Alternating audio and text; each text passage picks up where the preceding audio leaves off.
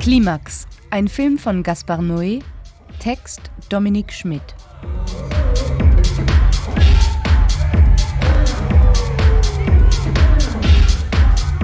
C'est mon premier film joyeux, verkündet Gaspar Noé vor der Vorführung seines neuen Filmes scheu lächelnd. Und wer mit der Filmografie des argentinisch-französischen Regisseurs auch nur ein wenig bekannt ist, weiß, dass dieses Versprechen mindestens mit Vorsicht zu genießen ist, wenn es sich nicht sogar gänzlich um eine perfide Irreleitung handelt.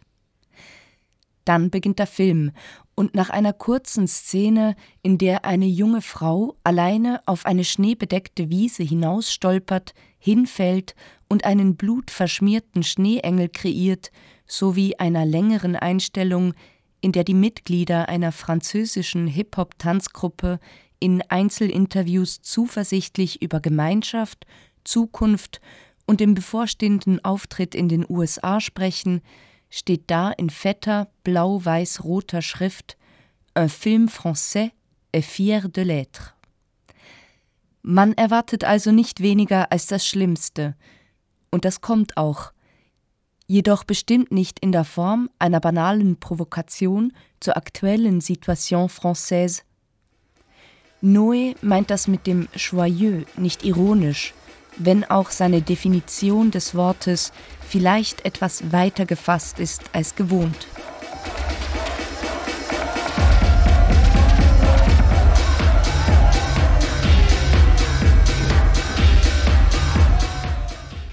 Klimax trägt seine Referenzen buchstäblich vor sich her, wenn die oben erwähnten Interviews mit den Tänzern auf einem alten Röhrenfernseher im Zentrum des Bildes abgespielt werden, der von je einem Stapel Bücher und VHS-Kassetten gerahmt wird.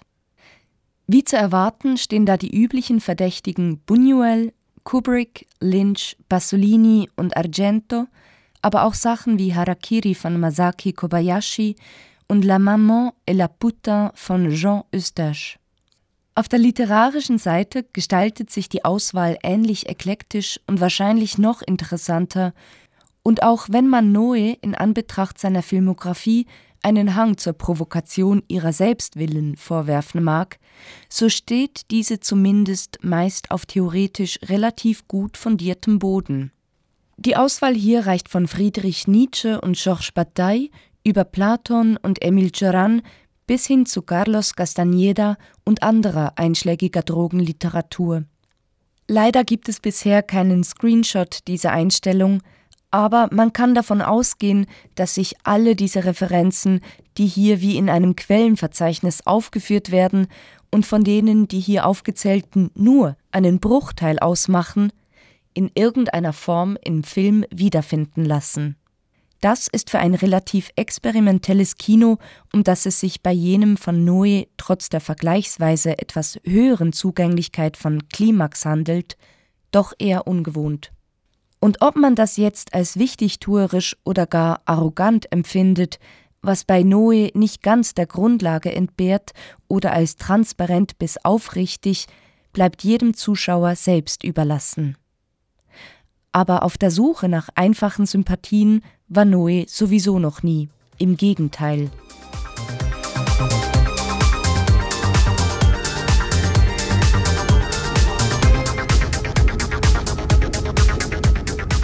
Viel Pose also bereits, bevor der Film selbst überhaupt richtig beginnt. Was im Grunde ziemlich gut zu jener Gruppe von Tänzern passt, deren chaotisch perfekten Choreografie wir jetzt in einer langen, ungeschnittenen Tanzsequenz beiwohnen dürfen. Außer Sofia Butella, die die Anführerin und Choreografin der Gruppe selber spielt, handelt es sich bei sämtlichen Darstellern nicht um professionelle Schauspieler, sondern um Tänzer, die im Übrigen auch sämtliche Dialoge improvisieren. Das Drehbuch umfasste bloß fünf Seiten. Die Choreografie bewegt sich wie die vorangehenden Interviews in einem seltsam ausgeglichenen Spannungsfeld zwischen Individualität und Gemeinschaftsgefühl. Die teilweise fast übermenschlich wirkenden Moves der einzelnen Tänzer und Tänzerinnen fügen sich perfekt zu einem Gesamtausdruck zusammen, der lebhafter, eindringlicher und sensueller von jugendlicher Lebensenergie, multikultureller Identität und Patriotismus erzählt. Die golden glitzernde Trikolore im Hintergrund der Szene weist darauf hin. Als es andere Filme mit 100 Seiten Dialog kaum besser, spürbarer zustande bringen.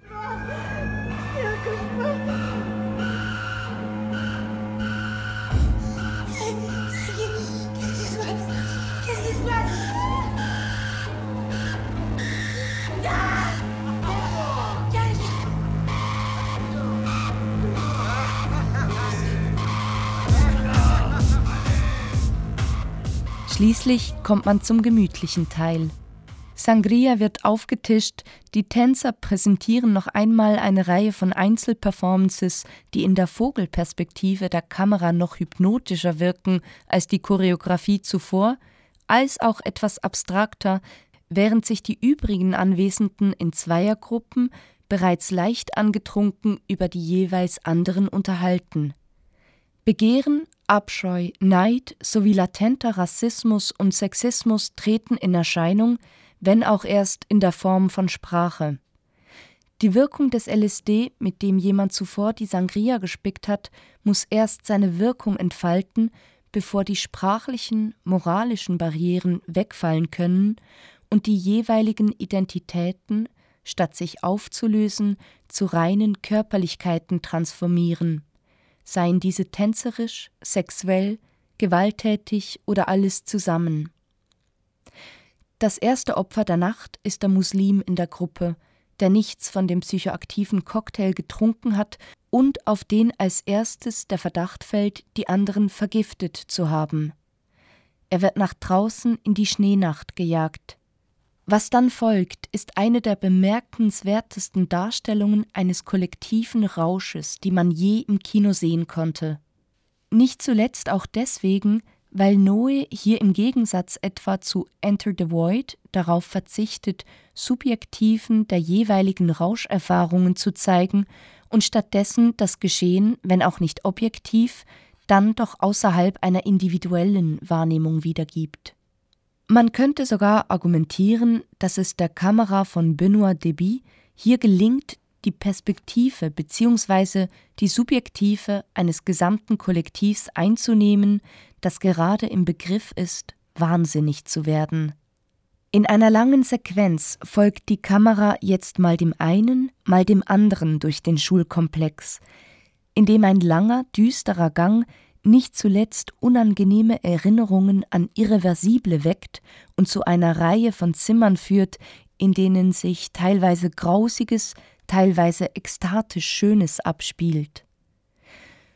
Und wie die Gruppe scheint jetzt auch die Kamera langsam nach und nach den Verstand zu verlieren, beginnt sich zu winden und zu drehen, bis sie schließlich ganz auf dem Kopf steht, als ob das immer wie mehr ausufernde Geschehen aus einer geerdeten Perspektive gar nicht mehr sinnvoll wahrnehmbar wäre.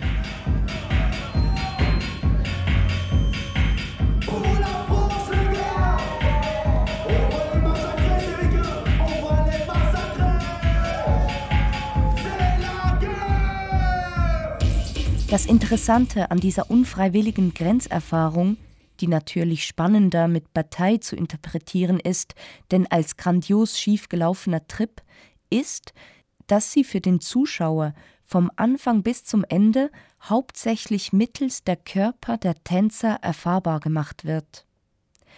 So werden die immer wie abgründigeren Zustände durch die Darsteller mehr getanzt als gespielt, als ob sich auch die extremsten Bewusstseinszustände immer noch als Teil einer innerlich empfundenen Gesamtchoreografie empfinden ließen, und so wirken auch die einzelnen Bewegungen Tanz, Sex, Gewalt, Tod stets als Teil eines großen, entgrenzenden Ganzen. Dieses als Tragödie zu lesen, ist sicherlich nicht ganz unvernünftig, bloß dass es hier eben gerade um das Gegenteil von Vernunft geht, nämlich um eine moderne, synthetisch-chemikalische Form des dionysischen Ritus, bei dem die beklagenswerten Opfer gewissermaßen in der Natur der Sache liegen und die Szenerie, die von den Polizisten am Morgen danach vorgefunden wird, über die sakrale Bedeutung für die Gemeinschaft hinwegzutäuschen droht. Um einen Werbefilm für psychoaktive Substanzen handelt es sich bei Klimax zwar ganz bestimmt nicht.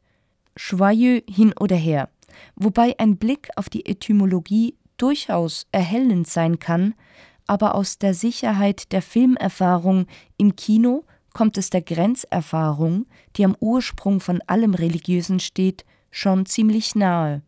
Ganz ungefährlich ist das nicht.